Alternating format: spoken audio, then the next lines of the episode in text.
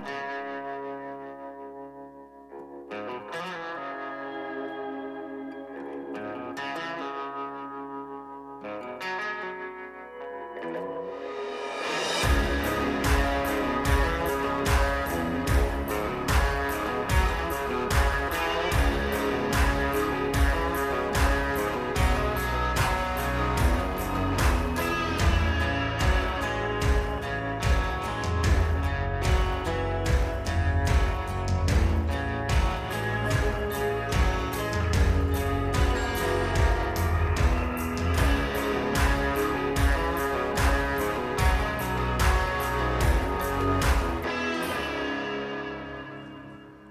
Bom dia, Vintage.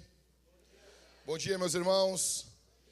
Jesus é bom e o diabo não presta. Meu nome é Jackson, sou um dos pastores aqui da Vintage. É uma alegria muito grande nós estarmos juntos nessa manhã. Bom, nós estamos aqui na season finale, no último sermão da série de juízes, e eu creio que essa série foi uma bênção para nossa igreja, ok? Eu creio que essa série foi uma bênção para nossa igreja.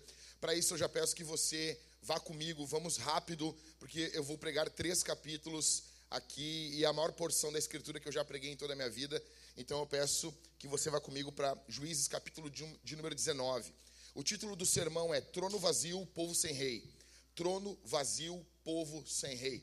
Basicamente, é o que está ocorrendo aqui nesse contexto aqui em Juízes. Abra sua Bíblia em Juízes capítulo 19, tá bom?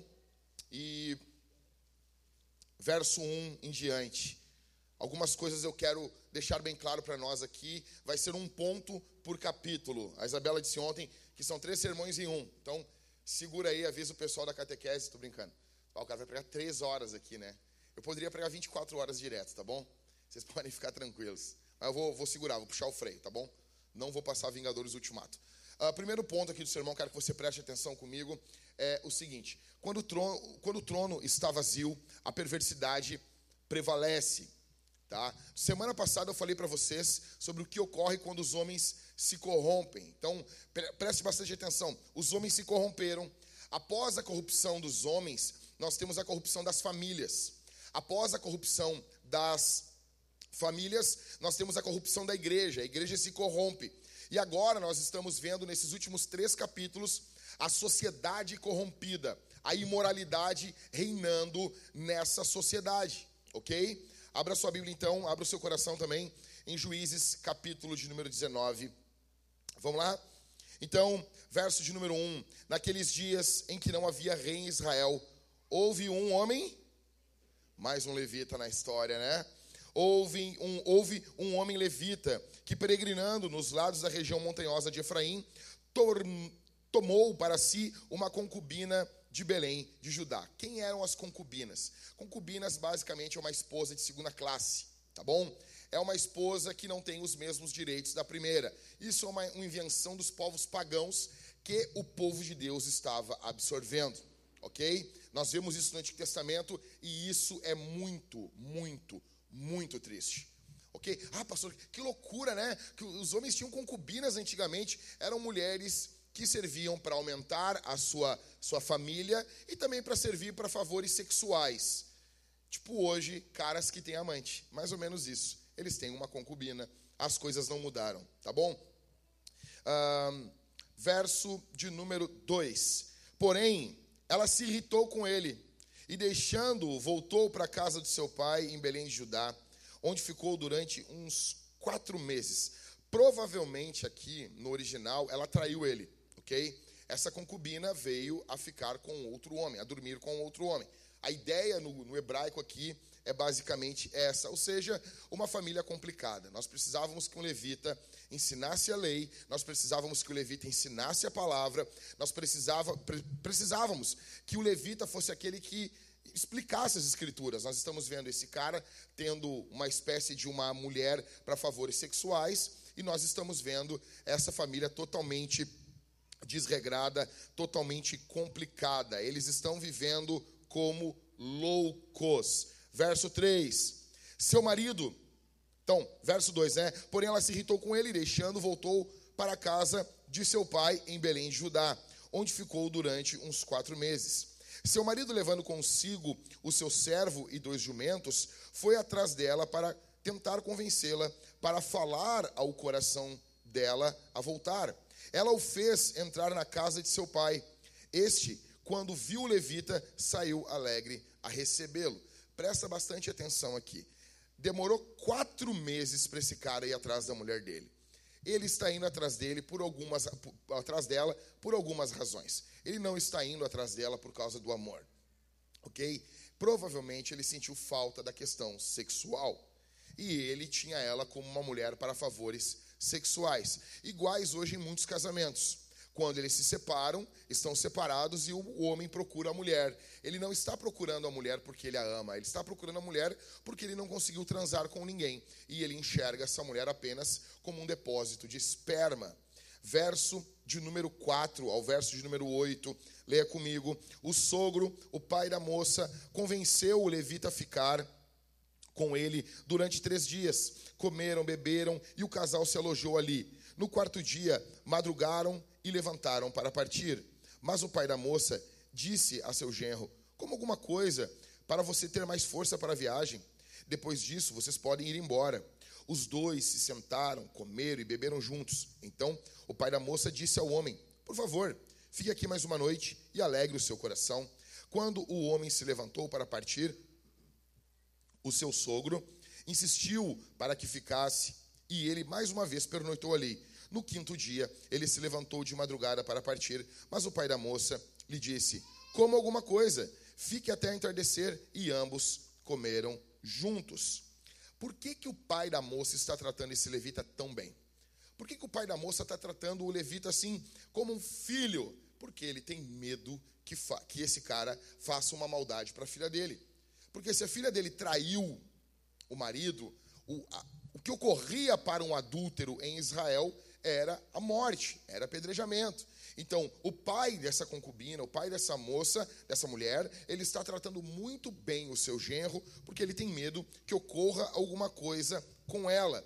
Uma outra coisa que tem que ficar claro para nós aqui: nenhum nome é citado, nós não sabemos o nome do levita, nós não sabemos o nome do pai da moça, do pai da mulher, e nós não sabemos o nome dessa concubina. A ideia de Samuel aqui, basicamente é a seguinte: ele, quando não se coloca nome em trechos da escritura como esse, ele está querendo mostrar para nós como que a nação vivia. Ou seja, assim eram os sacerdotes, os levitas, assim que se, se agiam os homens, assim que agiam as mulheres. As mulheres eram infiéis, os homens usavam as mulheres para favores sexuais assim que se portavam pais protegendo seus filhos dos pecados. Enfim, era dessa forma que se agia em Israel, ok? Verso de número 9. Então o homem se levantou para partir, ele e sua concubina e o seu servo, mas o sogro dele, o pai da moça, lhe disse: Olhe, está ficando tarde e a noite vem chegando. Passe mais uma noite aqui. Este dia já está acabando. Passe aqui a noite e alegre o seu coração. Amanhã de madrugada vocês podem se levantar e viajar de volta para casa. Verso 10. Porém, o homem não quis passar ali mais uma noite.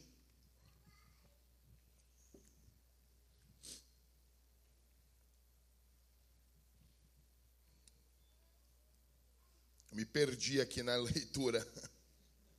Tu ri porque não é tu. Verso 10, né? É que o meu texto aqui, como eu imprimi ele, ele está muito largo, né? Eles já botam na escritura ele em colunas que é mais fácil de tu achar, né? Então o meu tá largo pra caramba aqui, né? Ok. Ele se levantou e partiu. Ele se levantou, partiu e chegou até a altura de Jebus, isto é, Jerusalém. Com ele iam os dois jumentos encilhados e também a sua concubina. Quando chegaram perto de Jebus, o dia já estava chegando ao fim. Então o servo disse a seu senhor: Venha, vamos sair da estrada e entrar nessa cidade dos Jebuseus e passemos ali a noite. Porém, o seu senhor lhe disse: Não vamos entrar em nenhuma cidade estranha que não seja dos filhos de Israel. Vamos um pouco mais adiante, até Gibeá. E continuou: Venha, vamos a um desses lugares e pernoitemos em Gibeá ou em Ramá. Assim, passaram adiante e continuaram a viagem. E o sol se pôs quando chegaram em Gibeá, que pertence a Benjamim. Verso 15. Saíram da estrada para entrar em Gibeá, a fim de nela passarem a noite. O levita entrou e se sentou na praça da cidade, porque não houve quem os recolhesse em casa para ali pernoitarem. Então, vejam, eles não querem ficar na cidade de Jebus. Por quê? A cidade de Jebus, isso é Jerusalém, né? O, o Samuel vai nos falar aqui. Ela era uma cidade que ela deveria ter sido tomada pelos benjamitas. Só que vocês se lembram, no início, que os benjamitas não fizeram o que Deus tinha mandado para eles fazerem. Eles não tomaram as cidades. Ou seja, agora vem um viajante, vem um homem com o seu servo, seu empregado e a sua esposinha. Eles vêm caminhando com os jumentos, ele é um homem de algumas posses, e ele não quer entrar na cidade dos Jebuseus, porque essa cidade, ela não pertence ao povo de Israel ainda. Vocês vejam os problemas que nós lemos lá no capítulo 1, eles estão desencadeando no final do livro.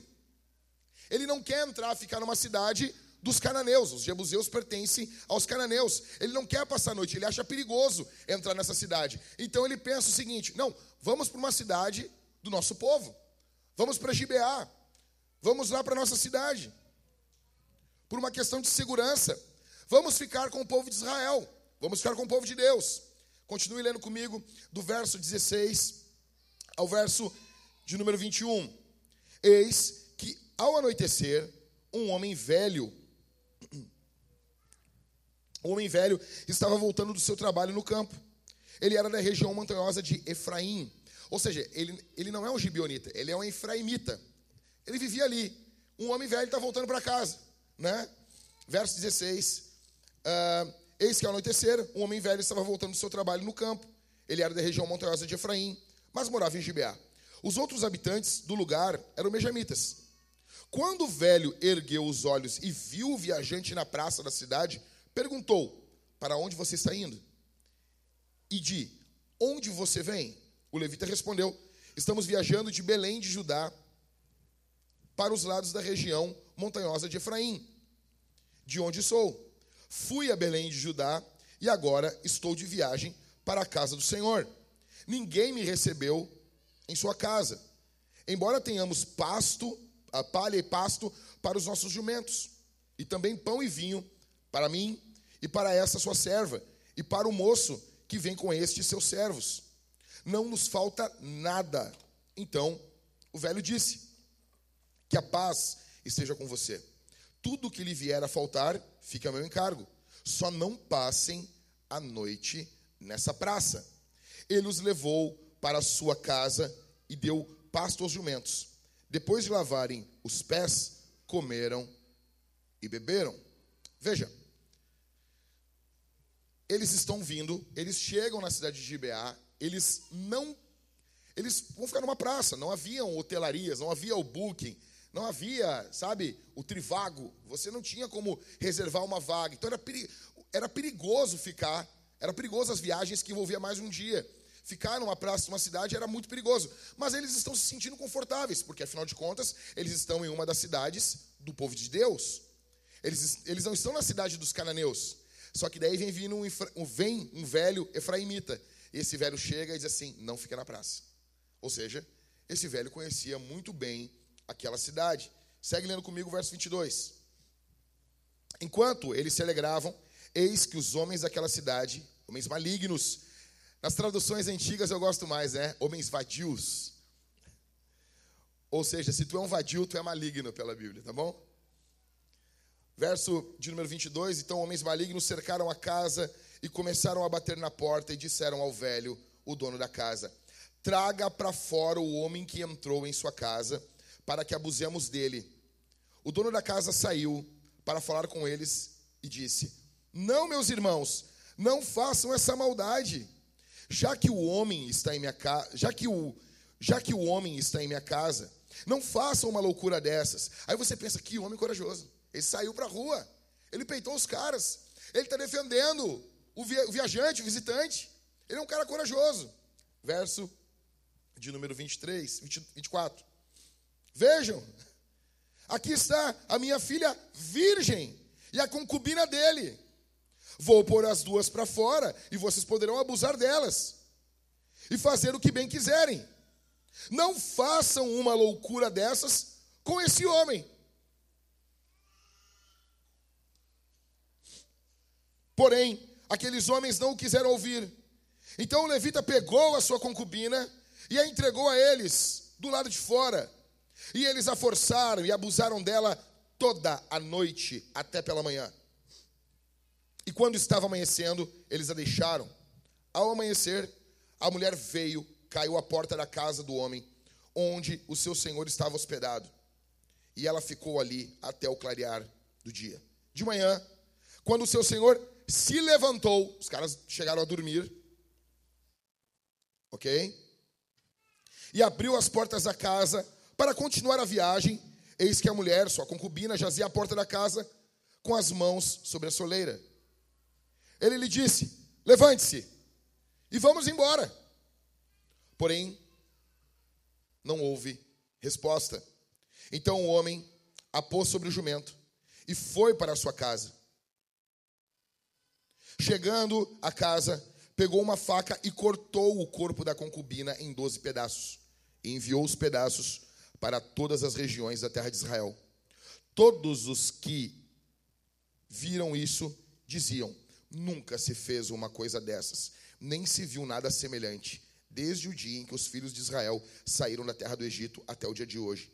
Pensem nisso, discutam entre si e digam o que se deve fazer. Primeira parte aqui. Veja. Os caras pedem o levita, no verso 21 até o verso 24. O Senhor, o, o homem, sai para a rua e diz: Não, não, não faça tal mal. Eu tenho aqui uma filha virgem. Tem a concubina desse cara. A pergunta que fica aqui: por que, se eles queriam se proteger, por que, que eles não ofereceram o servo do levita? o natural, se, va, se vamos partir para a barbárie, se vamos partir, partir para a questão escandalosa, por que, que esse senhor, esse velho, que até então parecia um velho bom, por que, que ele não oferece o servo do levita? Veja, porque nas culturas dos cananeus, a mulher ela tinha muito menos valor do que o homem. O que Samuel está esfregando na nossa cara aqui é que o povo de Deus passou a tratar as mulheres como a cultura estava tratando. O povo de Deus passou a tratar as mulheres como um objeto, como uma coisa. Elas foram coisificadas, tratadas como uma mercadoria a ideia que não nos lembra esse trecho, essa narração lá, o texto de Sodoma? Lembra ou não lembra para nós? Você não está lembrando aquele texto, daquele trecho, que os caras querem abusar dos anjos? Não lembra isso para nós? Só que lá os anjos fizeram o quê? Cegaram os homens. O que Samuel está nos mostrando? Israel se tornou Sodoma. Se lembram da mola do primeiro sermão? Israel, Israel caiu. Israel caiu. Foram anos de queda. Israel foi caindo, caindo, caindo, caindo, caindo, caindo. Nessa, se arrepende e volta, se arrepende e volta. Israel se tornou Sodoma. Israel se tornou Sodoma do verso 25 ao 30, o levita trata essa mulher como um bicho. Ele consegue dormir, ele, o velho, conseguem dormir, velho. Aí quando ele acorda de manhã, ela está tirada na porta da casa, ele chega e diz: Levante-se, como se ela fosse um, um animal, como se ela fosse um bicho. Ele espera que ela esteja de pé, pronta para a viagem, só que ela está morta, cara. Porque se você tratar sua esposa como um bicho, você vai matar ela. Porque o ser humano tem um limite. Alguns comentaristas dizem que provavelmente essa concubina passou as piores horas da história que uma mulher pode passar. Minhas irmãs, me digam uma coisa aqui. Eu quero perguntar só para as mulheres aqui. Todos os anos, quando você lê a Bíblia toda, esse texto não revolta você? Sim ou não? Fala a verdade mesmo. Se tem alguma mulher que diz assim, não, não me revolta, ela mereceu mesmo. Agora, isso não revolta você? Deixa eu dizer uma coisa para vocês. Eu amo o livro de Juízes. Só que quando eu encerrei esse sermão ontem, eu dei graças a Deus, porque eu já não aguentava mais. É muito pesado, muito pesado. Eu estava encerrando o livro e eu estava eu estava angustiado, muito angustiado, muito, muito angustiado com esse texto aqui. A ideia de Samuel é trazer para nós esse incômodo, porque veja, a Bíblia é honesta. A Bíblia é o livro mais honesto já escrito. A Bíblia é o livro mais honesto já escrito e você precisa ser honesto para receber o melhor da escritura. Aí o cara leva, bota a concubina em cima do seu jumento, leva para sua cidade e ele corta essa mulher em 12 pedaços, velho. Pensa isso. Ele, ele, ele, ele tem disposição mental, um homem da palavra, para cortar. Ah, mas é, o, é um corpo só. Tem crente que fala isso nos enterros, né? Não, ele não está aí. Como não está, cara? Eu estou vendo ele aí. Eu não consigo entender essa, essa galera. Do, ele não está aí. Mas ele não está com Jesus, pastor? Tá também. E está aqui. Está com Jesus e está aqui. A morte é tão terrível que a morte nos divide de nós mesmos. Quando você morre, o seu espírito é dividido da sua carne, do seu corpo. Só que o seu corpo também é você. É por isso que vai ter a ressurreição dos mortos. Porque você só vai ser você plenamente se você tiver um corpo. Você tem que ter um corpo. Então, aí os crentes tocam fogo no corpo. Botaram até um nome diferente, tipo cremar, né? Bota fogo. Ah, pastor, é pecado? Não é pecado. É só estupidez. É só estupidez. Como é que você coloca fogo? Você toca fogo num corpo que foi feito à imagem de Deus. As culturas pagãs que colocavam fogo nos seus mortos. Você vê lá o Troia, o filme, os caras botavam lá, tocavam fogo, botavam moeda nos olhos para o arqueiro e tocavam fogo no corpo. O povo de Deus sempre enterrou os mortos. É ou não é? Quando você lê a Escritura, Jesus foi tocar fogo no corpo de Jesus? O povo de Deus, eles eram enterrados ou eles tocavam fogo? Enterrados. Por quê? Porque o corpo tem uma dignidade, meu irmão. Porque da onde tem essa ideia da gente botar uma roupa no, no, no corpo do morto? Por quê? Se o, o fulano não está mais aí, chuta então. Por que, que a gente não faz isso? Porque o corpo tem uma dignidade, ele foi criado por Deus. Ok? Então a gente arruma, a gente faz uma lápide, a gente honra os mortos, isso está correto. É correto honrar os mortos. É bíblico. Quando o rei de Israel era ruim, aí que botavam fogo. Agora, quando o rei era um rei, eles, o que, que eles faziam? Enterravam. Tinha uma sepultura. Esse cara, ele não tem ele não tem contato nenhum com ela. Basicamente, ele toca fogo nela, como se estivesse fazendo isso. Ele parte ela em 12 pedaços. Veja, algumas coisas. Em tempos perversos, primeiro, os levitas não cuidam e nem ensinam. Aqueles que deveriam cuidar, aqueles que deveriam ensinar a palavra, aqueles que deveriam orientar o povo de Deus, eles não fazem isso. Quando nós encontramos um pastor que ensina a Bíblia, nós achamos isso um máximo. Deixa eu explicar uma coisa: é o trabalho do pastor. O trabalho do pastor é esse. Sabe, eu fico, eu fico assim, eu fico feliz. As pessoas chegam para mim e dizem: pô, pastor, bah, eh, o senhor fala a verdade. Mas, mas eu vou falar o quê? Ontem eu recebi uns 15 caras mandando mensagem para mim. Pô, pastor, ah, obrigado, muito obrigado por nos falar a verdade. Imagina isso. Eu chegar na minha cadela e dizer assim, obrigado por latir. Eu olhar a roda do meu carro e dizer assim, tu vê, né, meu? Obrigado, Renault. Essa roda gira. Chegar num cavalo, obrigado por relinchar. Normal. O pastor deveria falar a verdade. Deveria pregar o evangelho. Simples. Simples assim. Mas o que está ocorrendo? É isso? Não. Os levitas não estão ensinando, não estão cuidando. Segundo, em tempos perversos, os maridos tratam suas esposas como mercadoria. E nesse período aqui, os homens desse período começaram a imitar os povos pagãos. E isso não está ocorrendo na igreja muitas vezes. Veja, eu recebi algumas. Todas as semanas eu tenho pessoas desesperadas mandando mensagem para mim: que o casamento está acabando. Cara, e às vezes tu vai ver uma família bonita, uma mulher bonita, filhos bonitos, uma vida tranquila. Tu vê financeiramente que as pessoas não estão mal. Aí a mulher manda mensagem para mim: o marido não quer ir na igreja. Deixa eu explicar uma coisa: se teu marido parar de ir na igreja, o teu marido está se envolvendo com pecado. Mesma coisa a tua mulher. Mas aqui o ponto cabe para os maridos. Aí o cara vai esfriando, vai esfriando, vai esfriando na fé. A mulher chega para mim e diz assim: e nós congregávamos numa igreja, mas o meu marido não gostava. Aí meu marido pediu para nós trocarmos de igreja, eu acompanhei ele. Só que agora na nova igreja, que é uma igreja legalzona, o meu marido não vai.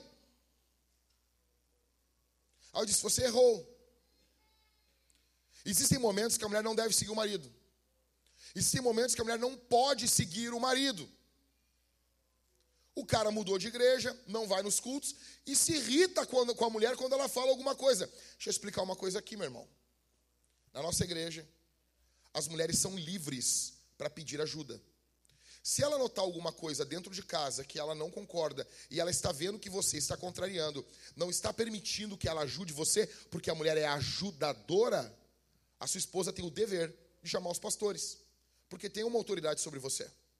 Os pastores são uma autoridade sobre a tua vida. Em tempos perversos, os maridos tratam suas esposas como mercadoria. Quantos homens aqui? Escute bem, cara. Escute bem. A nossa igreja, na nossa igreja, eu não posso responder por Porto Alegre ainda.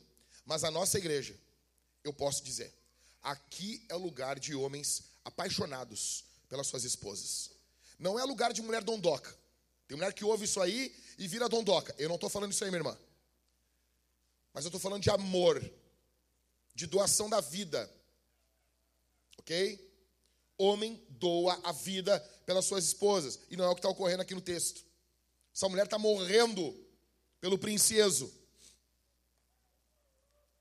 Sabe? Eu fico louco com isso aí, velho. A mulher literalmente assim, mastigando fumo, trabalhando que nem uma louca, se matando pro cara lá, bonitão, né? Ele não pode ter um, um contratempo, ele não pode, é sempre um chorão. que mais a gente tem hoje em dia? Uns homens crentes, uns homens, sabe? Como dizia minha avó, lustroso. Não sei porquê. Os velhos falavam antigamente, se tu tá meio gordo assim, tu é um gordo lustroso. Acho que o gordo fica meio lustroso assim, né? Há uns homens grandes, uns caras, umas mãos, umas raquete, uns pés, tipo, pô, parece o pé do Jack aqui, 43. O cara é um Sasquatch. O cara é um L humano. É um baita de um pé, cheio de frieira, essas unhas encravadas feias pra dedéu aí mão com calo aí. Que isso, rapaz? Que isso, rapaz?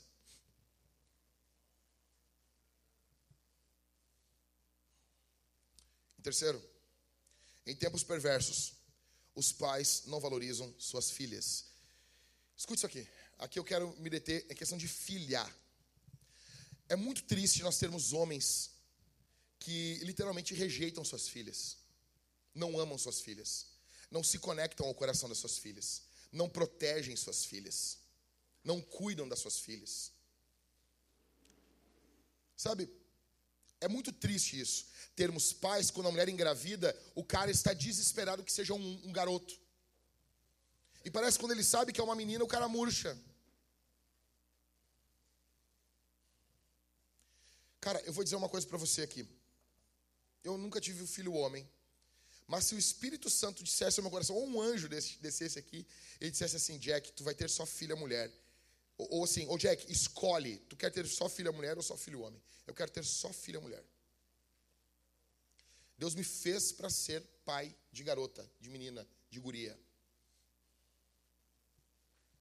Eu pergunto, sabe, a minha esposa estava andando com a, com a Isabel na rua, foram não sei aonde, e daí veio um vento assim, e a Isabel disse assim: Ai, mamãe, que frio, cadê o papai para me proteger do frio? Você foi feito para isso, cara. Você foi feito para isso. Se você não adotar sua filha, o vagabundo vai adotar. Se você não cuidar da sua filha, o, o, o malandrão com as calças com fundiu lá embaixo, com as cuecas aparecendo, ele vai querer ela. Tempos perversos. Os pais não valorizam suas filhas. Em quarto, em tempos perversos, há um aumento de homens perversos na cidade. Me diga uma coisa, não é o tempo que nós estamos vivendo? Você consegue, ah, pastor, mas essa época era uma época terrível. Você consegue passar a madrugada no centro de Porto Alegre? Você consegue passar a madrugada na Praça da Alfândega? Acho que é a praça mais famosa da cidade. Ou ali a Praça da Matriz. Você consegue lá? Porque a gente está lendo esse texto aqui a gente está, nossa, que loucura era essa época, hein? Então tá, meu, vamos passar a madrugada dentro da redenção. Dá para nós fazer isso aí? Tem como? Não tem.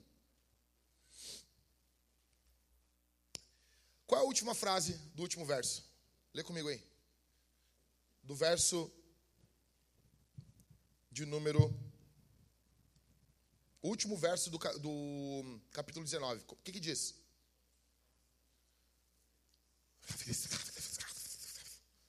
O que, que diz aí, gente? Alguém levanta aí e fala bonito aí. Ok. Eu creio que a ideia aqui é o levita falando para o povo que o povo tem que fazer isso aí. Alguns vão dizer que é Samuel perguntando para o leitor. Mas vamos pegar esse gancho aqui. Então, a gente leu o capítulo 19. Vamos lá, vamos fazer o que eles mandaram. Pensem nisso. Discutam entre si e digam o que, deve, o que se deve fazer. Primeiro, o que a gente faz diante de uma desgraça dessa? A gente tem que chorar diante de Deus pelo estado das coisas. Nós precisamos chorar pelo estado dos nossos pecados, pela situação da cidade. Vocês acham, olha aqui para mim, vocês acham que teremos uma transformação radical com o presidente Bolsonaro reeleito? Não. Ou com o Lula? Talvez tenha alguém aqui que é petista? Não. Como não, pastor? Porque nós já tivemos quatro anos com Bolsonaro. Porque nós já tivemos, não sei, oito anos com Lula. Sabe? Você pode, talvez da sua linha política, você pode dizer, não, mas aqui melhorou um pouco, melhorou. Não, melhorar, melhorar pode melhorar um pouquinho. Mas transformação. Não tem. Nenhum homem vai trazer isso.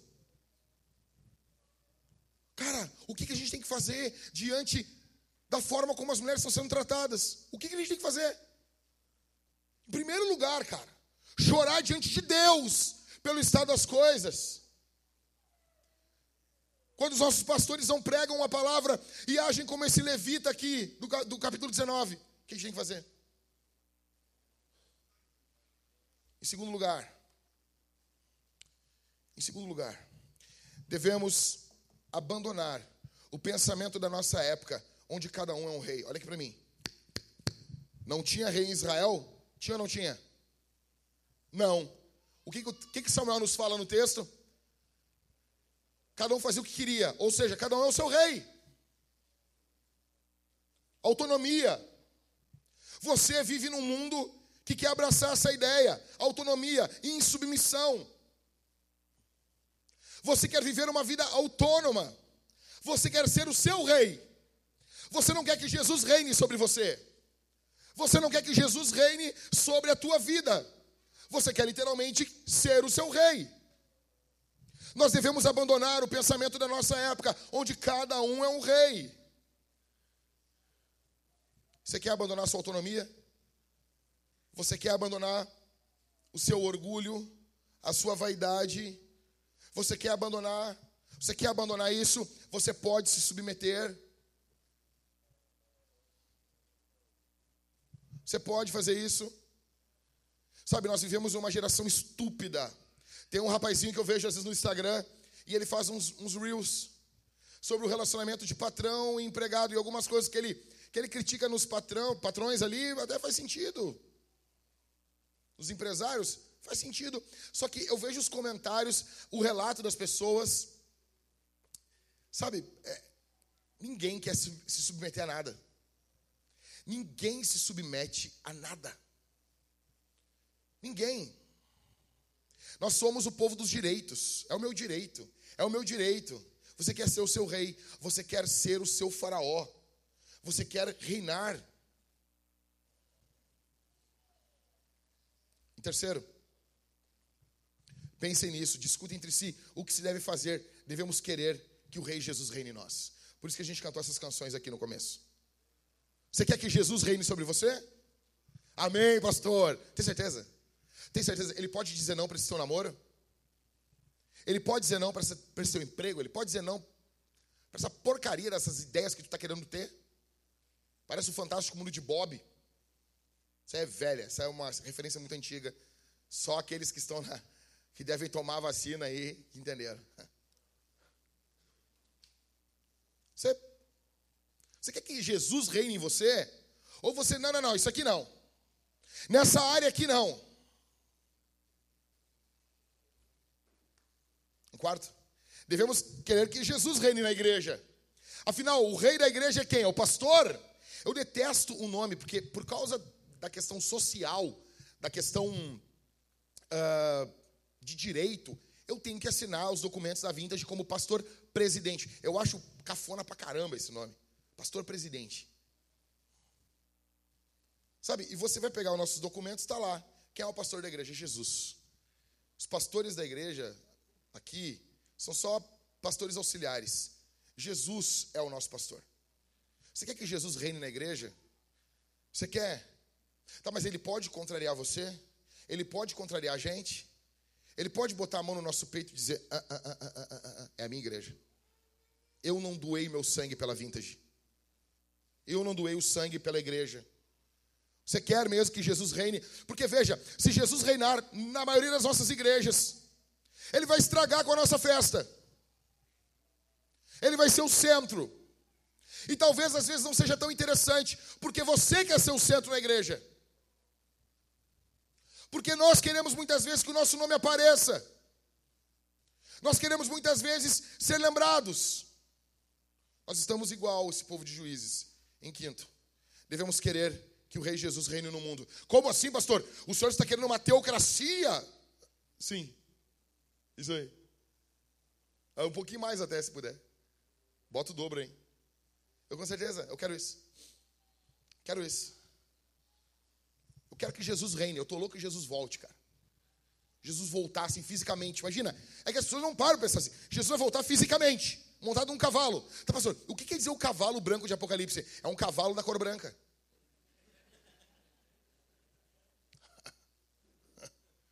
Ele vai voltar montado num alazão branco, relinchando. Um tordilho branco. Imagina isso. Aí ele chega, Imagina ele descendo do cavalo, cara. Aí ele desce do cavalo. Aí, Apocalipse 19 diz que ele tem os, o manto dele sujo de sangue. Manto de sangue do que? Do cavalo? Não. É que ele pisoteou alguns reis. Aí que tá, você tem que ter essa, esse quadro. Aí Jesus chegando, pegando alguns reis, botando num lagar, local que pisa vinho, e dele começando a pisotear. Eu, eu já disse para as mulheres do Kids, do Vintage Kids aqui, para nós fazer esses desenhos para as crianças. Por que só faz Jesus com as cordeirinhas, né? O trecho bíblico diz, mas, mas é Jesus assim, uma cara de psicopata assim. ok? Nós queremos que Jesus reine no mundo. Ah, pastor, mas isso é violento. Sim. Contra a maldade, Jesus vai agir de forma violenta. Contra a maldade, Jesus vai agir de forma violenta.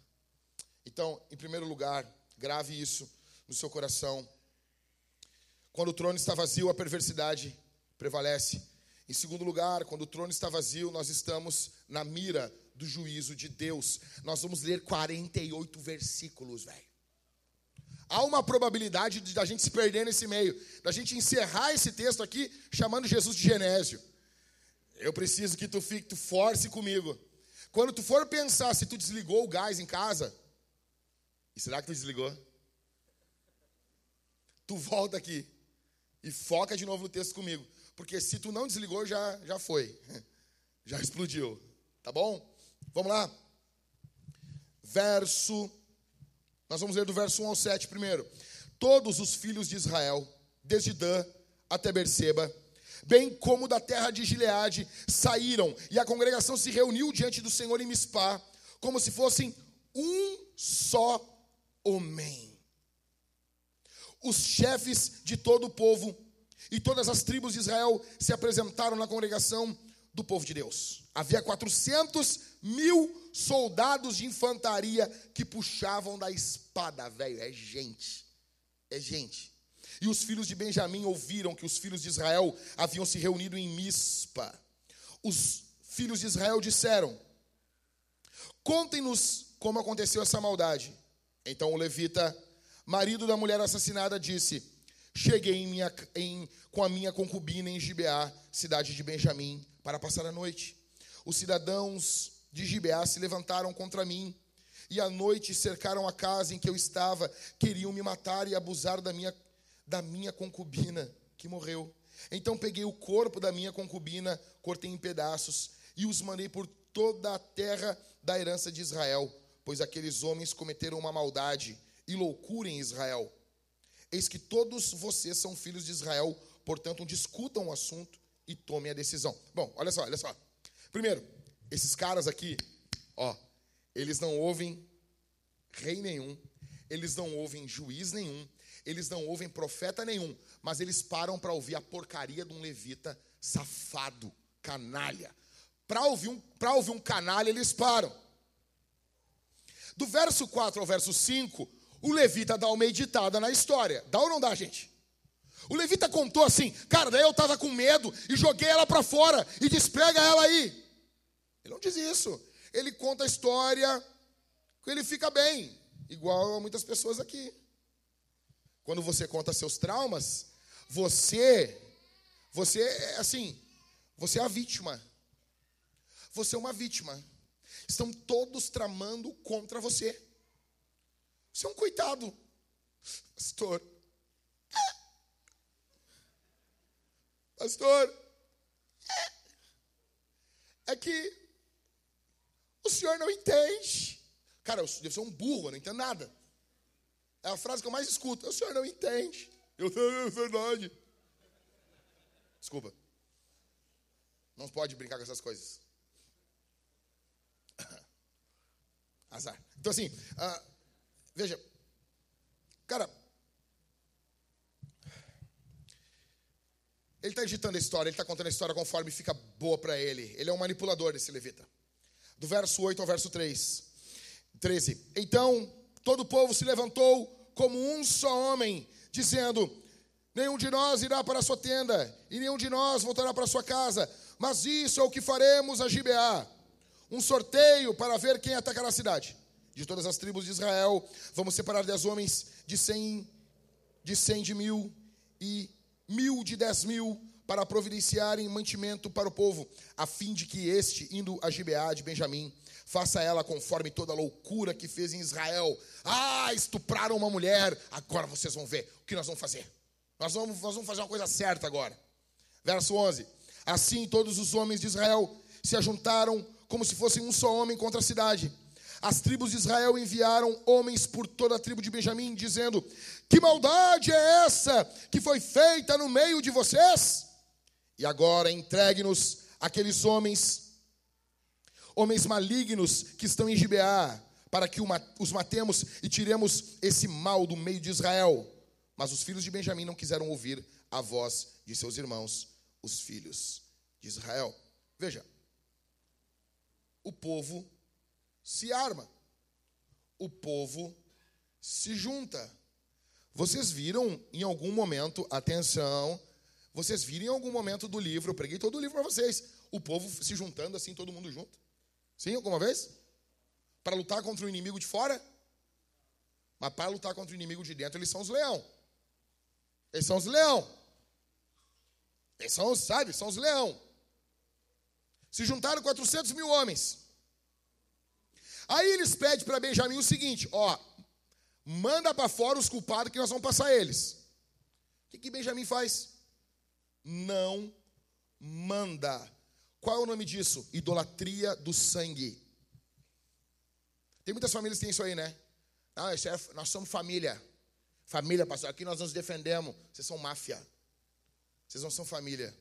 Lá em casa, deixa eu dizer uma coisa. Eu não estou do lado da minha família. Eu estou do lado que é certo. Se a minha família estiver certa, eu estou do lado dela. Eu, eu, como pai, vou me dedicar às minhas filhas. Mas eu não estou do lado das minhas filhas de qualquer forma. Eu estou do lado do que é certo. Se as minhas filhas estiverem certas, eu vou estar junto com elas. Assim. Assim. Agora os benjamitas não. É o nosso sangue. A gente vai defender. Nós defendemos nossos. Nós não vamos deixar isso acontecer com a gente. Segue lendo comigo aí. Verso de número 14. Isso. Verso de número 14 em diante. Ao contrário, vindos de suas cidades, se ajuntaram em Gibeá para saírem à guerra contra os filhos de Israel. E naquele dia os filhos de Benjamim convocaram das suas cidades 26 mil homens, que puxavam da espada, além dos moradores de Gibeá, dos quais se reuniram 700 homens escolhidos. Entre todo esse povo havia 700 homens escolhidos canhotos, que atiravam com a funda e eram capazes de acertar uma pedra num fio de cabelo sem nunca errar. Eles não tinham os meus olhos, óbvio disso. Dos homens de Israel, além dos de Benjamim, foram convocados 400 mil homens que puxavam da espada. Todos esses eram homens de guerra. Os israelitas se levantaram e foram a Betel. Ali consultaram a Deus, dizendo: Quem de nós será o primeiro a lutar contra Benjamim? E o Senhor respondeu: Judá irá primeiro. Na manhã seguinte, os filhos de Israel se levantaram e acamparam perto de Gibeá. E os homens de Israel saíram à batalha contra a tribo de Benjamim e tomaram a posição de ataque contra ela junto a Gibeá. Então os filhos de Benjamim saíram de Gibeá e naquele dia mataram 22 mil homens em Israel, de Israel. Porém, o povo dos homens de Israel se animou e eles novamente tomaram posição de ataque no mesmo lugar onde o primeiro dia o tinha feito. No, onde no primeiro dia tinha feito. 23, verso 23. Antes disso, porém, os filhos de Israel foram e choraram diante do Senhor até a tarde. E consultaram o Senhor, dizendo: Devemos atacar outra vez os nossos irmãos da tribo de Benjamim? E o Senhor respondeu: Sim vocês devem atacar. Parece que Deus está longe, né? E Deus está falando com eles ali. Isso é uma loucura, velho. Sim, vocês devem atacar. Verso 24. Assim, no dia seguinte, os filhos de Israel marcharam contra os filhos de Benjamim. Também os de Benjamim, no dia seguinte, saíram de Gibeá de encontro a eles. E mataram mais 18 mil homens, todos os que puxavam da espada. Olha aqui para mim. Deus estava mandando eles ir. Sim ou não? mas Deus não estava indo junto. Verso 26. Então, todos os filhos de Israel, todo o povo, foram a Betel, choraram, estiveram ali diante do Senhor e jejuaram aquele dia até a tarde, ofereceram holocaustos e ofertas pacíficas diante do Senhor. E os filhos de Israel consultaram o Senhor, porque naqueles dias a arca da aliança de Deus estava ali em Betel. Pela primeira vez no livro, eles fazem o que tem que ser feito. Pela primeira vez no livro, nós estamos no penúltimo capítulo. Pela primeira vez no livro, eles são todos congregados, chorando, orando, consultando o Senhor, como Deus manda. Verso 28. E Finéias, filho de Eleazar, filho de Arão, ministrava diante dela naqueles dias. Os filhos de Israel perguntaram: Devemos sair mais uma vez para lutar contra os nossos irmãos da tribo de Benjamim ou devemos desistir? Pela primeira vez eles colocam para Deus a oportunidade de Deus dizer: não, não vão. O Senhor respondeu: vão novamente, porque amanhã eu os entregarei nas mãos de vocês. Verso 29. Então Israel pôs emboscadas ao redor de Gibeá. No terceiro dia, os filhos de Israel avançaram contra os filhos de Benjamim e tomaram posição de ataque contra Gibeá, como das outras vezes. Então os filhos de Benjamim saíram de encontro ao povo e deixaram de, deixaram-se atrair para longe da cidade. Começaram a matar alguns do povo de Israel, como haviam feito nas outras vezes, pelas estradas as quais uma vai para Betel e a outra vai para Gibeá. E no campo mataram os trinta homens de Israel. Então os filhos de Benjamim disseram: Eles estão sendo derrotados, como das outras vezes.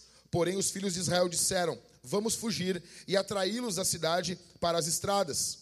Todos os homens de Israel se levantaram do seu lugar e tomaram posição de ataque em Baal Tamar.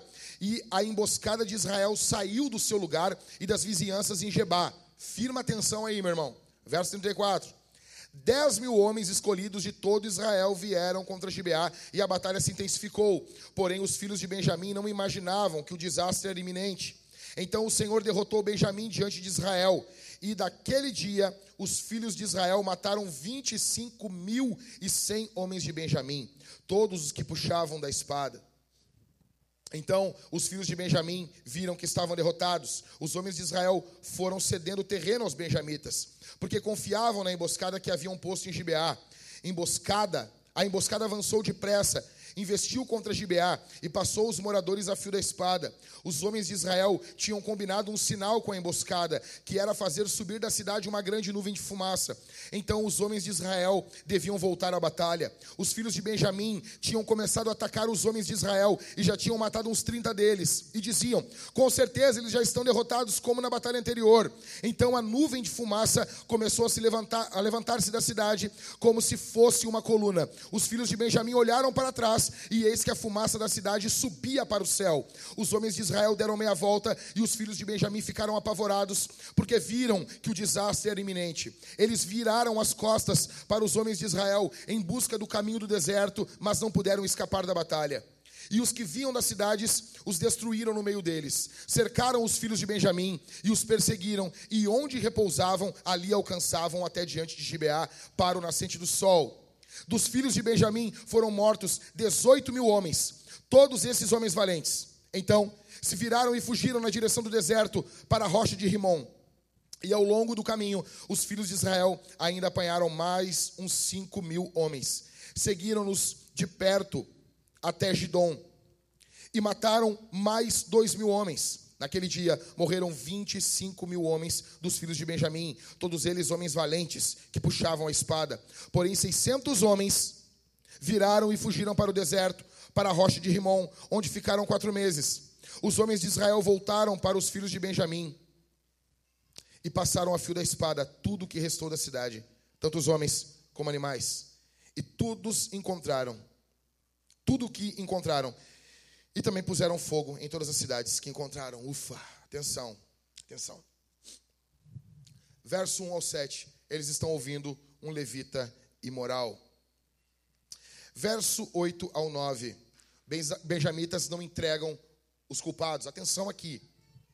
Verso 14 ao 48, Israel perde as duas primeiras batalhas.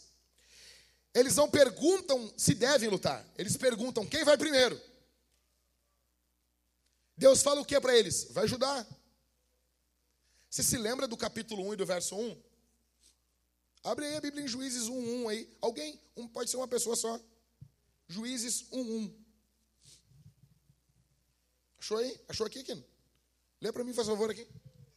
Aqui. Depois da morte de Josué, os filhos de Israel consultaram o Senhor, dizendo: quem de nós será a primeira tribo a lutar contra os cananeus? O Senhor respondeu: A tribo de Judá será a primeira. Eis que entreguei a terra nas mãos desta tribo. Aí quando você vê no capítulo 1, verso 1 e em diante, atenção aqui, você vai ver uma coisa. Eles não são tão prontos assim. Eles pedem ajuda para uma outra tribo ajudar eles. Só que aqui, para lutar contra os irmãos, eles são rápidos. Aí nas duas primeiras batalhas eles perdem. Aí eles perguntam se devem lutar. Quem vai lutar? Deus manda ajudar nos dois, nos dois primeiros dias derrota. Deus indicou quem iria, mas Deus não estava dizendo que iria com eles. Então, eles oram, jejuam, perguntam se devem lutar, aí Deus dá uma vitória para eles. Pela primeira vez no livro, eles estão congregados como uma igreja. Do verso 26 ao verso 28, é mostrado como Israel deveria ter vivido sempre. Agora, olha aqui para mim, o que está ocorrendo aqui nesse capítulo de número 20? Deus está julgando todo o povo. Deus está usando Israel contra os benjamitas está usando os benjamitas contra Israel. Deus está julgando toda a nação. E nota como eles são cruéis. Eles passam do ponto na medida do juízo. Eles voltam para a cidade, eles matam tudo e todos, até os bichos. Tem noção disso? Pegava, te via um Yorkshire na rua com uma raiva. Pô, matar o Yorkshire. Sabe, um ódio. Eles têm uma disposição para lutar contra os seus irmãos, mas não contra os seus inimigos. Eles estão debaixo de juízo. Atenção aqui. O que, que eu preciso saber sobre o juízo de Deus? Em primeiro lugar, o juízo de Deus é uma consequência do caráter de Deus. Deus é santo, Deus é bom. Ele tem que julgar. Se Deus não julgar a nossa geração, como diz Leonardo Ravanhil, ele tem que pedir perdão para Sodoma e Gomorra. Deus tem que julgar. Você imagina, cara, casos de pedofilia infantil. Pedofilia, óbvio que é infantil, né? De pedofilia, necrofilia, zoofilia.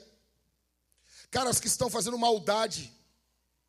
Você imagina esses caras passar a vida toda no pecado e Deus chegar para eles e dar um beijinho no rosto deles. Eu, e Deus dizer assim: ó, Eu sou bom. Nós não queremos um juiz bom, nós queremos um juiz justo. Primeira coisa, então, o juízo de Deus é consequência de quem ele é. Ele é santo. Segundo lugar, as obras no juízo de Deus, elas são fundamentais. Mas pastor, veja bem, mas pastor, mas, mas e a fé? E a fé? O, o, o senhor não é, não, não é protestante? Calma. Calma. Por que, que a Bíblia diz em Apocalipse que cada um vai ser julgado de acordo com as suas obras? Porque as obras testificam a nossa fé. Dane-se o que você fala. O que você fala é um cagaião, um cocô. O que você fala sobre você é nada. A questão é como é a sua vida. Como é a sua vida? Então as obras são fundamentais. As obras de você, as suas obras, elas testificam que você é um cristão ou elas testificam que você é um pagão, um cananeu? Em terceiro, o juízo de Deus vai começar na casa de Deus. Olha o que diz 1 Pedro capítulo 4, verso 7. Porque chegou o tempo de começar o juízo pela casa de Deus. E se começa por nós, qual será o fim daqueles que não obedecem ao evangelho de Deus? O juízo de Deus vai começar aqui. O juízo de Deus vai começar sobre nós. O juízo de Deus vai começar sobre os pastores. E eu não falo isso como, eu falo isso temendo e tremendo. O juízo de Deus vai começar sobre a gente. Primeiro, Deus vai cobrar aqueles que dizem que conhecem a Jesus. Primeiro, Deus vai cobrar nós. Em quarto, fica tranquilo, porque esse juízo vai ser justo. Quinto, ele vai alcançar todos. Dane-se o teu dinheiro. Dane-se o que você tem. Mesmo se você for pobre também, porque tem pobre que se vitimiza. É, eu, eu, sou, eu sou o coitado. Não, não, não, não, não. Vai ter um monte de pobretão no inferno. Vai ter um monte de rico no inferno também. Dane-se o que você tem. Esse juízo vai alcançar a todos. Dane-se a sua classe social. Se dane. Se dane. Esse juízo alcança a todos. Em sexto, Não vai haver recurso superior. Veja, quando você lê a Escritura, olha aqui para mim. Quando você lê a Escritura, você encontra Jesus diante de Pilatos, Jesus diante de Herodes, você encontra Jesus diante de Nicodemos. Todos esses homens estarão diante de Jesus. Anás e Caifás, sogro e genro, estarão juntos ali. Pilatos um dia julgou Jesus, mas vai chegar um dia que Jesus vai julgar ele. Herodes queria se divertir com Jesus, mas vai chegar um dia que Herodes vai estar diante de Jesus. Eu pergunto: você tem se preparado para esse dia? Você tem se preparado para esse dia? Porque a probabilidade é muito grande de você estar muito próximo desse dia e nem, nem imaginar. Sabe, eu, eu, eu tenho uma, uma, um costume meio, meio assim. Meio, meio louco, assim. Toda vez que eu vejo assim, alguém que bota assim, tadinho, morreu, eu, ah, eu quero, o que, que, que esse cara aconteceu com esse cara aí? Aonde tinha uma mulher. Eu estava vendo um reel, uns reels ali com a Isabel. E daí uma mulher botou assim, ai, e eu não sabia que tinha poucas horas. E eu, cara, daí eu entrei no perfil da mulher lá. E eu fui ver os, os, os stories lá, que ele fica salvo na parte de cima, assim, né? Ah, destaque. Aí eu fui ver esses, esses, esses, E daí tava lá, meu, a vida é dos dois. E eu tava, já tava assim, ó. Que lindo isso. E foi indo, velho. Foi indo, foi indo. Dei uma foto assim, cara, eles numa boa, assim. E daí ela escreveu embaixo assim: E nessa foto eu não sabia que tu tinha só mais algumas horas do meu lado. E daí eu fui ver que aquele cara foi assassinado. Mataram ele. Não foi uma doença, não foi nada. Ou seja, o, o Jonathan Edwards diz que nós, pecadores, às vezes estamos a horas da morte e nós não temos nenhum sinal dela. Quem te garante que você tem mais um ano de vida? Quem te garante que você vai viver mais um pouco? Então, veja, não vai ver, não vai não, não terá recurso superior. A hora é agora. A hora é agora. Em primeiro lugar, quando o trono está vazio, nós estamos na mira do juízo de Deus. Em segundo lugar, em terceiro e último, quando o trono está vazio, precisamos que o Rei Gracioso nos encontre. Vai para o último capítulo, são 25 versículos, e nós encerramos o livro de Juízes. Ok? Ora, os homens de Israel tinham feito um juramento em Mispa, dizendo: Nenhum de nós dará sua filha em casamento aos benjamitas. O povo foi a Betel e ali ficaram até a tarde diante do Senhor Deus, diante de Deus. Levantaram a voz e choraram amargamente. Disseram: Ah, Senhor Deus de Israel, por que aconteceu isso em Israel? Eu não sei, eu não sei vocês. Eu acho isso estranho. Vocês não acham isso estranho? Quem é que viu o filme Troia? Quem é que viu? Você se lembra quando o, o Brad Pitt matou lá? Não foi, não foi o Aquiles, foi o Brad Pitt. Brad Pitt matou o Heitor. Pô, cara, o Heitor, velho. Cara lá, matou o Heitor. Daí ele mata o Heitor e ele começa a chorar. Ah, irmão, tu, tu é bipolar? Sabe? É que nem o profeta novo e o profeta velho, né? Profeta novo disse: Olha, eu não posso comer aqui, eu tenho que ir para casa. Não, não, fica tranquilo, um anjo apareceu para mim. Aí ele senta, ele come, daí o profeta velho, filho, tu comeu, não era para ter comido. Cara, se eu tô ali na hora, eu dou um soco na cara daquele velho. Eu ia ser acusado por velhofobia. Poxa, como é que eles se dão tchau um pro outro ainda, numa boa? Parecia uma sessão mediúnica. Veja, eu acho estranho isso aqui. Os caras acabaram de matar todo mundo. Aí agora eles estão chorando. Ah, Senhor Deus, verso 3.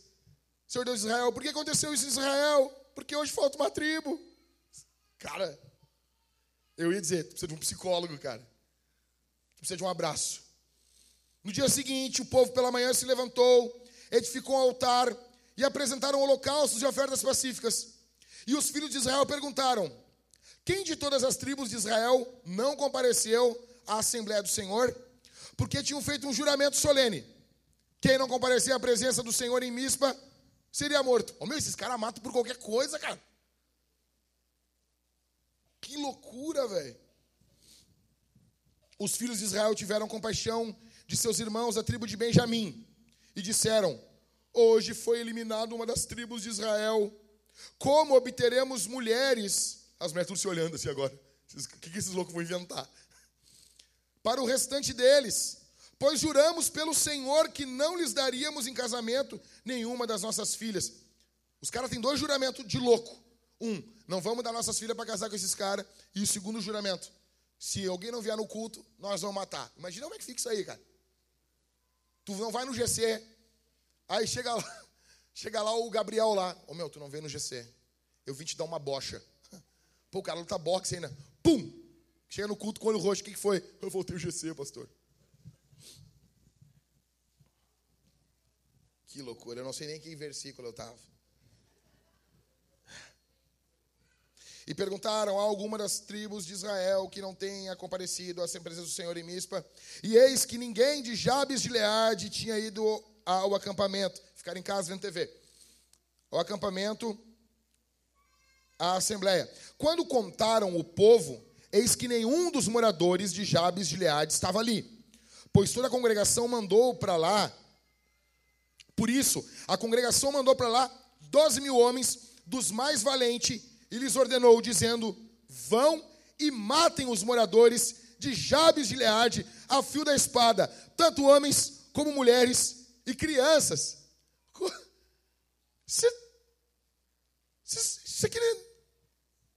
Vocês estão vendo isso aqui, velho? Os caras estavam chorando porque os benjamitas morreram, que eles mataram. Daí eles resolvem um outro problema como? mata. Verso 11: É isso que vocês devem fazer. Matem todos os homens, bem como todas as mulheres que não forem virgens. E acharam entre os moradores de Jabes de Gileade 400 moças virgens que nunca haviam tido relações com homem algum. E as trouxeram ao seu acampamento em Siló, que fica na terra de Canaã. Ou seja, eles mataram todos os homens, todo mundo, todo mundo, todo mundo, as crianças, todo mundo. Só deixaram essas 400 virgens. Então, toda a congregação enviou mensageiros aos filhos de Benjamim, que estavam na rocha de Rimon, e lhes fizeram uma proposta de paz. Foi nesse tempo que os benjamitas voltaram a receber e receberam aquelas mulheres de Jabes de Gileade que tinham sido conservadas com vida.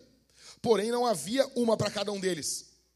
Fechou, né? Tinham 600 caras nas cavernas. Vocês se lembram?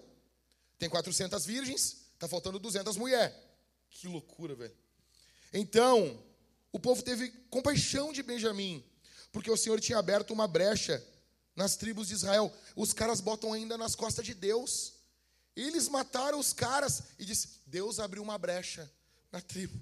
Que loucura. Os anciãos da congregação disseram: Ó, fica comigo, verso 16.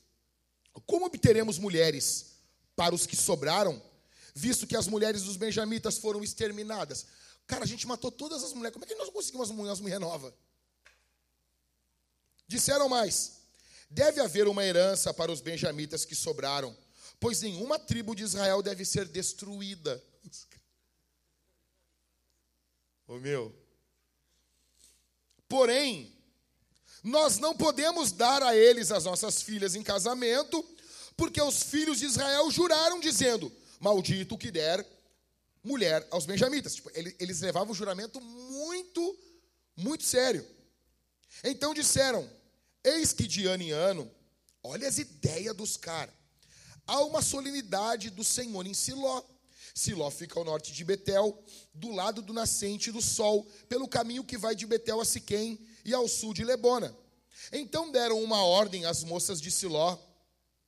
Deram uma ordem, então deram uma ordem aos filhos de Benjamim, dizendo: Vão e se escondam nas vinhas. Os caras estão escondidos assim. Verso 21. Fiquem vigiando.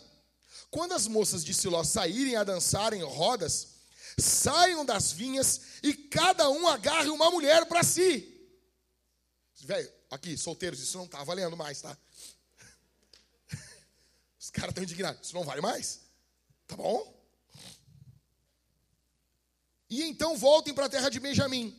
Quando os pais ou os irmãos delas vierem se queixar, nós diremos: Tenham pena deles por amor de nós, pois na guerra contra Jabes de Leade não conseguimos mulheres para todos eles, e vocês não as deram a eles, pois nesse caso seriam culpados de quebrar o juramento. Olha isso.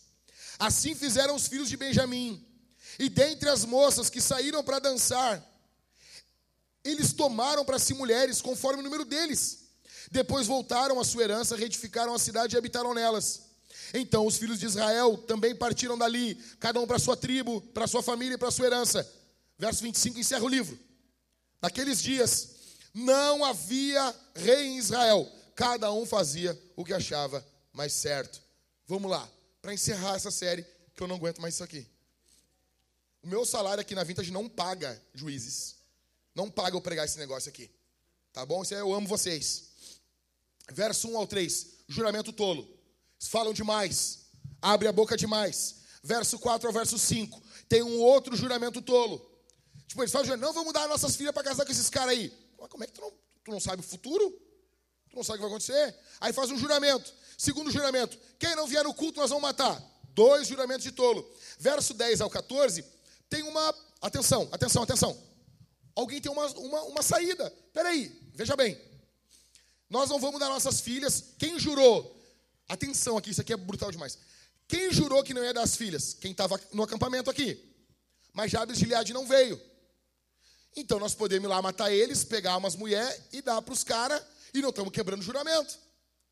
Então os caras, é verdade. Imagina quem. Eu fico imaginando o primeiro que deu essa ideia. Imagina o cara que falou assim, cara, vai que não dá nada. Aí, eles, já que Jabes de Gileade já não veio no culto, ó, tu não vem no culto, ó, o que pode acontecer contigo. Entendeu? Não vem no culto. Eles não juraram que não dariam as filhas aos benjamitas. Vamos lá pegar umas mulheres para os benjamitas. Porque os caras estão lá, no meio de uma rocha, escondido. Vamos matar todo mundo e pegar as filhas deles. Acompanha comigo, encerrando. Do verso 15 ao verso 24, fica faltando, eles conseguem 400 virgens, faltam 200. Ô meu, consegue uma virgem para nós aí, imagina, 200. Então, eles precisam de 200 rápidos. Só que não tem da onde tirar essas mulheres. Só que o juramento era o quê? Que os pais não dariam. Mas eles não disseram no juramento que se roubasse do pai, o pai, o pai não era culpado. Então o que eles falam assim, meu, vai ter uma hora que elas vão estar dançando uma festa junina. Elas vão estar tudo dançando ali. Tu vai estar atrás de uma vinha assim. tu pega, sai correndo, cata uma e, e larga correndo. Olha isso, velho. Aí eles saem, eles raptam 400 meninas, depois eles raptam mais 200 meninas. Tudo isso porque fizeram a maldade com uma, com uma concubina. Vocês estão entendendo? O que, que a gente está vivendo aqui nesse texto? Verso 25: Uma loucura atrás da outra. Uma loucura atrás da outra é um bando de louco. Esse, senhoras e senhores, é o povo de Deus. Como assim, pastor? Sim. Esse é o melhor povo do mundo antigo. Tu está entendendo isso aqui? Para encerrar, Juízes deixa claro que, em primeiro lugar, primeiro, nenhuma campanha política pode resolver o problema do coração do homem. Eles fazem diversas campanhas militares, políticas. Nenhuma campanha política, atenção, nós estamos em período de eleição. E o teu coraçãozinho é muito fácil ficar, ficar assim, sabe? Ai, é coisa boa, coisa boa defender meu, meu, meu candidatinho, meu candidatinho. Daqui a pouco nós vamos começar a receber. Já mandaram para mim as mensagens do WhatsApp. Agora o Brasil vai parar. Já recebeu essa aí, Matheus? Já recebeu? Agora não, só da outra vez.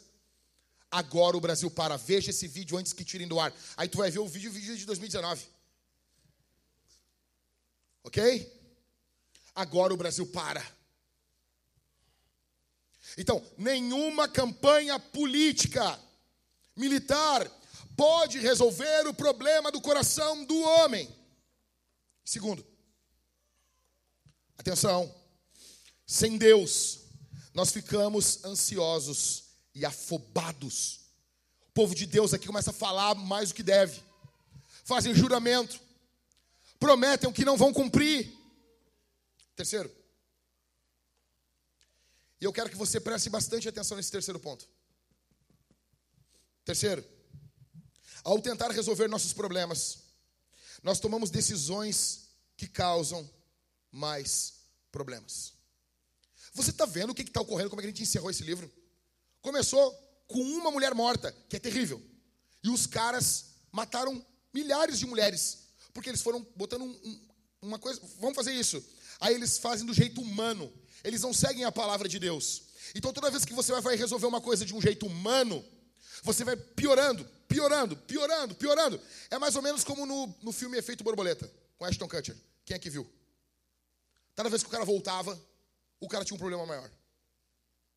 Entendeu? Toda vez que o cara voltava, ele tinha um problema maior. É mais ou menos a vida, a nossa vida é assim. Toda vez que você tenta resolver a sua vida sem ser pela palavra de Deus, você tem um problema maior. Você vai ter um problema maior. Um quarto. A igreja, ela tem um poder autodestrutivo. Nós temos um poder de nos destruirmos. Esse povo de Israel aqui, ele é a igreja do Antigo Testamento. Ah, pastor, mas isso é só no Antigo Testamento. Será? Será? Será? Óbvio que não. Quando você lê todo o Novo Testamento. Por que, que o Novo Testamento foi escrito, Karina? Por quê? Por que, que tem Novo Testamento? Ana, por que, que tem Novo Testamento? Para quê? Tem Novo Testamento só porque os apóstolos estão resolvendo os problemas da igreja. Se não tivesse problema na igreja, não tinha Novo Testamento. Novo Testamento, basicamente, com exceção talvez de Efésios, 1 Tessalonicenses também tem problema, tá? Mas Paulo elogia eles, diz que eles provavelmente eram a igreja mais madura do Novo Testamento. Olha aqui, é só problema. O que, que nós temos? Nós temos em Gálatas, judaizantes, nós temos no final, lá em Apocalipse, em Éfeso, nós temos o quê? Gente que perdeu o primeiro amor. Nós temos em Filipenses duas famílias fazendo fofoca. Sabe, nós temos em, em Corinto um cara transando com a mulher do pai dele. É mais ou menos isso, cara. Nós temos processos, brigas, bêbados na ceia. Essa é a igreja. Veja, a igreja tem um poder autodestrutivo. Se nós não nos focarmos na palavra, atenção aqui, vintageando. Aqui minha palavra é para você, não é para os visitantes agora. Se nós. Eu quero todos os, os crentes da vintage me olhando aqui. Se, se, nós não nos focarmos na Bíblia, na Escritura, se nós não estivermos focados na palavra, nós vamos nos destruir. O dia que a palavra deixar de ser aberta, explicada e aplicada, nós vamos chegaremos ao nosso fim. A palavra tem que ser o centro da nossa igreja. A igreja tem um poder autodestrutivo. Você já leu o Apocalipse, as sete igrejas do Apocalipse? O que, que Jesus fala? Jesus fica ameaçando eles. Eu vou matar teus filhos. Eu vou matar teus filhos. Ô meu, quando, quando tu ameaça matar o filho de alguém, tu está muito irritado. Jesus ameaça matar os filhos de uma das igrejas. Por quê? Porque aquela igreja está deixando de ser igreja. Nós temos um poder, nós temos um caminho da demonização. É muito fácil nós nos tornarmos não igreja. Em quinto, nós precisamos de um libertador. Juízes deixa claro isso aí.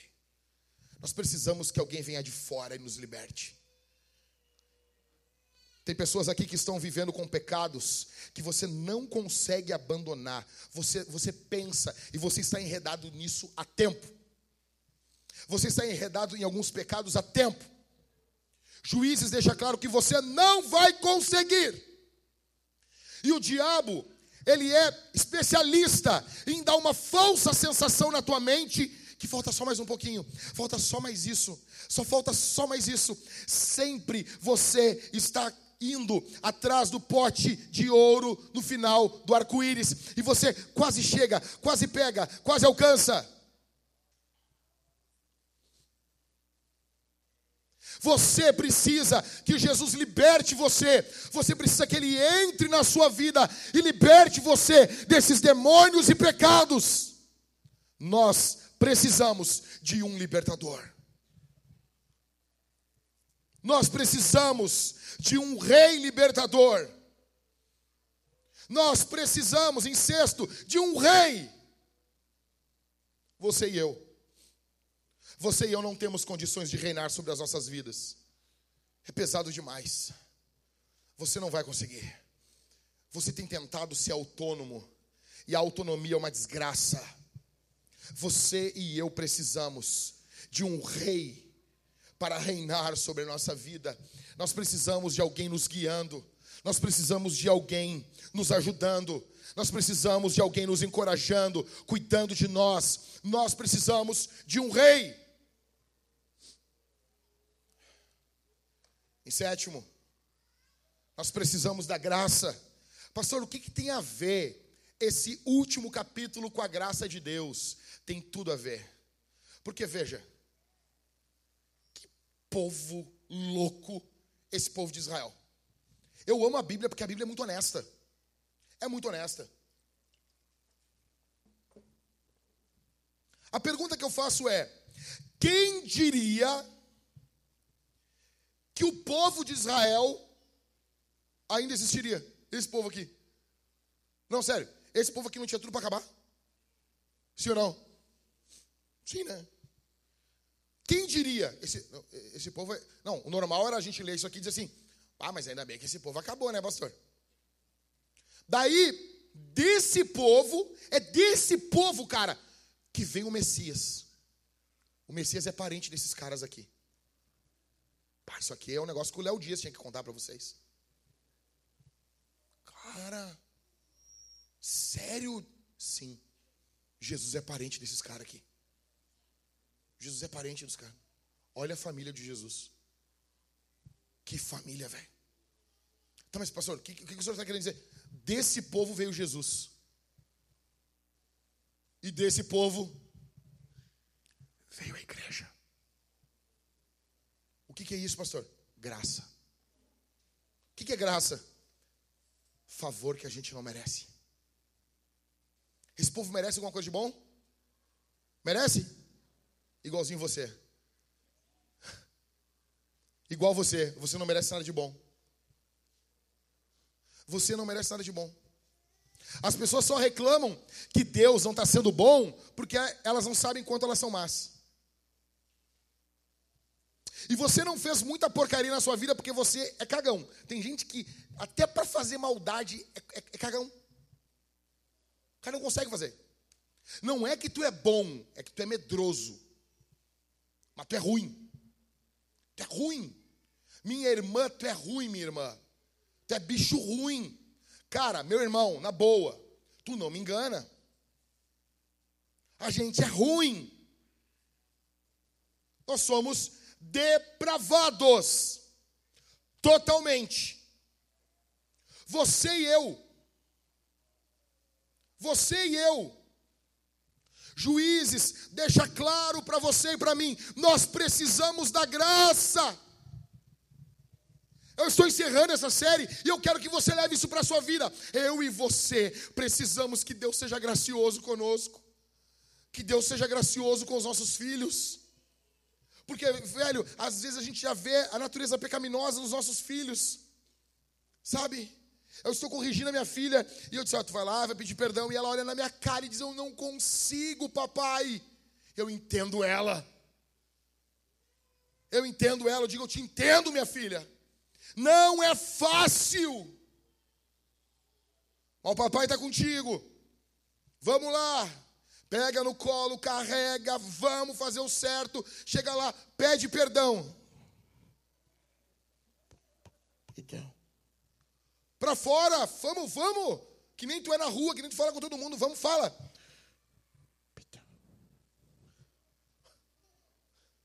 A gente é ruim. Você e eu somos ruins, somos maus. Talvez eu estou pregando para pessoas aqui e você tem um passado escondido. Você não conta, você tem medo. Eu quero dizer para você, nós precisamos disso aqui. Ó. Nós precisamos disso aqui. Ó. Nós precisamos de Oh, ser honesto, seja honesto.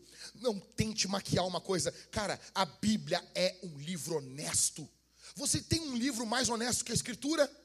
Olha o livro que nós, nós estudamos aqui. Foram 14 semanas, domingo após domingo em juízes. Olha quanta desgraça, olha as coisas que estão aqui. Deus é honesto conosco. Seja você honesto com Deus e com o próximo. Quando você vai para o Novo Testamento, você vê o quê? Olha aqui para mim, gente, eu estou terminando. Você vê o quê em Marcos? Quando eles falam sobre Judas. Judas, um dos doze. Velho, quando Marcos foi escrito, os apóstolos, eles já eram os apóstolos. Entendeu? Os caras não eram ah, os discípulos. Não, não, não, não, não. Os caras já eram apóstolos. Se nós temos apóstolo aqui em Porto Alegre, aqui, né, são cheios da balaca, mas cheio da onda, né? Vou nem falar o que eu penso, senão vou falar que eu sou apóstolofóbico. Aí tu imagina os, os, os, os, mesmo. Esse aí é asverda, esse aqui é asverda. Esses apóstolos aqui são, são, são Kentucky. Os apóstolos de Porto Alegre, tu escolhe com o pé aqui, né? Eu quero aquele ali. Tu escolhe com o pé aqui, do camelô, quero aquele ali, ó. Esse aqui não. Esse aqui é outra prateleira. Cara, em Marcos, a Bíblia diz, e Judas, um dos doze. O que, que tem a ver isso aqui, pastor? Cara, eles não escondiam que Judas tinha sido um apóstolo, velho. Eles não escondem. Quando eles contam sobre a traição do apóstolo Pedro, Pedro já é Pedro, já, é, já, já era Peter, entendeu? Já tinha sido promovido. Cara, e eles contam, eles são honestos. Juízes é honesto. Você quer a graça de Deus? Você precisa da graça de Deus, por que, que você não é honesto? Por que, que você não joga limpo? Por que, que você não abre o peito? Em último, Juízes deixa claro que a missão de Deus segue entre os deuses. Nós vimos a missão de Deus durante todo esse livro. A missão de Deus segue entre os deuses. Os juízes estão mortos. Sansão está morto. Otiniel está morto. Gideão está morto. Baraque está morto. Todos estão mortos. Todos, todos, todos. Deus quer usar você. Deus quer usar você. Você, você entendeu isso aqui? Deus tem uma missão entre os deuses na cidade de Porto Alegre, na cidade de Canoas, em 2022. E Deus quer usar você, Deus quer usar a tua vida, Deus quer empoderar você, Deus quer enviar você, Deus quer que você pregue, Deus quer que você reflita a glória de Deus nessa cidade corrompida, cheia de pecado. Nós precisamos sair. Atenção aqui, gente. Isso aqui já era para você estar tá dando glória a Deus bem alto. Se você entendesse o que eu estou dizendo, você já era para estar vibrando bem alto. Nós devemos sair hoje e contar a essa cidade, durante essa semana, que existe um rei que é justo, o nome dele é Jesus. Ele morreu e ressuscitou por causa dos nossos pecados. Ele foi morto em uma cruz por causa das maldades que nós às vezes não conseguimos nem fazer, mas a nossa mente está cheia de porcaria. Jesus foi aquela cruz por você, ele morreu naquela cruz por você, ele perdoa você, ele estende a mão para você, ele levanta você, e ele envia você, e ele envia dizendo: vão por todo mundo e preguem o Evangelho, pregue o Evangelho, pregue, pregue, pregue, pregue, pregue o Evangelho. Pastor, onde, onde Jesus está me enviando? Onde você trabalha? Jesus está enviando você ali. Você não está trabalhando ali porque você conseguiu essa vaga ou simplesmente por um fruto do acaso. Não, não. Você está ali porque Jesus colocou você ali. Você está ali porque Jesus enviou você ali. Qual vai ser o teu relatório de missões no final desse ano? Se nós passarmos aqui nesse telão um relatório de missões, como os missionários que vêm da África, e eles passam um relatório para nós. Qual é o teu relatório esse ano? O que você tem feito pela causa do Evangelho? Como você tem vivido por Jesus? Os juízes estão mortos, os heróis da fé estão mortos. Cara, Spurgeon está morto. John Wesley está morto. Billy Graham está morto.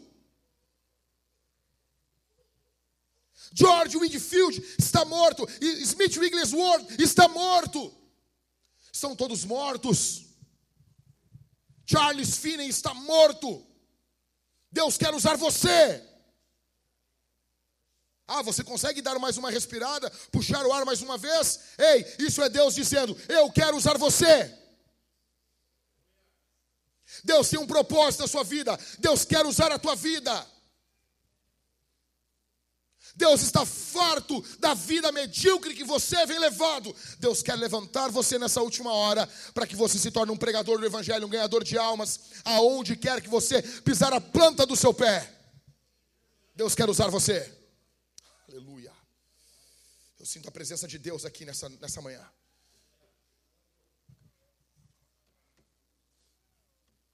Nós vamos responder esse sermão. Aleluia. Nós vamos responder esse sermão. Em primeiro lugar, atenção, nós vamos cantar a Jesus. Nós vamos louvar o nome de Jesus. Ah, nós vamos cantar. Nós vamos cantar e louvar o nosso capitão. Nós vamos cantar, glorificar a Jesus. Ah, bendito seja aquele que reina. Aquele que reina, ele está reinando. O trono aqui de juízes estava vazio, mas o trono da história, Deus está sentado nele. Aleluia! Bendito seja o nome do Cordeiro de Deus. Nós vamos cantar em segundo lugar, nós vamos participar da ceia. Nós teremos três pares de pessoas com. É isso, né, Isabela? Três. Nós teremos três pares de pessoas, de irmãos nós teremos, eu creio que aqui, nesse corredor, no outro, talvez no fundo da igreja, não sei. E nós vamos ter, irmãos, atenção aqui. Nós vamos ter cálice bronze, tem vinho, suco, está no cálice dourado. O cálice bronze tem vinho alcoólico. O suco, cálice dourado. Você vai sair do seu lugar na ceia, cantando a Jesus, confessando os seus pecados, pedindo perdão a Jesus e você vai pegar o pão e vai mergulhar no cálice, ou no vinho ou no suco, conforme a sua consciência. Ok? E nós vamos servir ao Senhor com nossos dízimos e nossas ofertas. Cara, deixa eu explicar uma coisa aqui, ó. Ô, volta o meu esboço aí. Cadê? Volta o meu esboço aí. Volta lá nos últimos pontos lá. Lucão, volta lá. Aí. Oitavo, nós estamos em uma missão. Nós estamos em uma missão.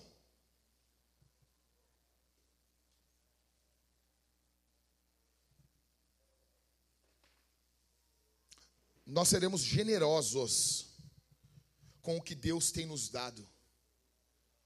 Nós vamos ser muito generosos. Se tem uma marca dos cristãos é generosidade.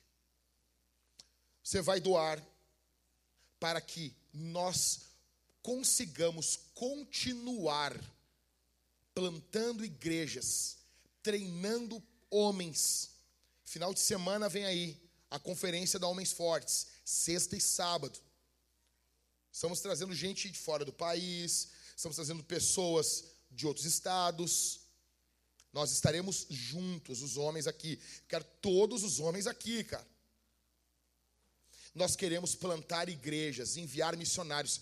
Eu não sei você, mas nós precisamos de no mínimo duas mil boas igrejas sendo plantadas no estado nos próximos 20 anos. E nós plantamos total 13 igrejas. Nós precisamos que o poder do Espírito dinamize isso. Porque se o Espírito Santo vier sobre nós, isso vai ser dinamizado e multiplicado. Mas Deus só multiplica aquilo que a gente já está fazendo. Então o que nós estamos fazendo? Semeando, semeando, semeando, semeando para quando vier o avivamento, o poder do Espírito, isso se pô, multiplique. Então nós estamos treinando, treinando, treinando, treinando, treinando, treinando, treinando. E eu creio que nós vamos fazer isso. Nós vamos fazer isso. Nós vamos plantar duas mil igrejas. Como assim, pastor? Está falando isso aí daqui a boca para fora, tu não acredita? Então aguarda, meu velho. Eu não sei como, e eu não preciso saber o como, mas nós vamos fazer. Seja generoso. O que, que nós queremos então, pastor? Nós queremos plantar duas mil igrejas no sul do Brasil e no Uruguai, no país mais ateu de toda a América Latina o país com o maior número de suicídios da América Latina e o país que melhor recebe brasileiros. É lá que nós vamos. É para lá que nós vamos. Você vai doar. Você vai doar através ou desses QR Codes que nós temos aqui no prédio, pode ser no crédito, no débito, ou através das máquinas. Nós temos ali atrás as máquinas, uma com o Mateus, outra com a Isabela, e você vai ser generoso. Ah, pastor, como é que é generoso? É quando começa a dar aquela dorzinha. Entendeu? A generosidade é quando dá aquela assim. É, quero, Daí é sacrifício, entendeu? Sabe, quando começa a dar aquela dorzinha, quando está muito, muito light, assim, não, não, para pegar isso aí. Não. É quando dá aquela cãozinha assim, sabe? Eu dou. Eu dou. Nós vamos ser generosos para que o reino de Deus avance. Nós vamos pegar as nossas micharias e depositar aos pés de Jesus e dizer: multiplique isso aqui, Senhor, para que tua obra avance. Amém? Peço que você incline seu rosto, feche os seus olhos. Eu quero orar com você. Quando a banda começar a cantar, você vai ficar de pé e vai cantar. Muito obrigado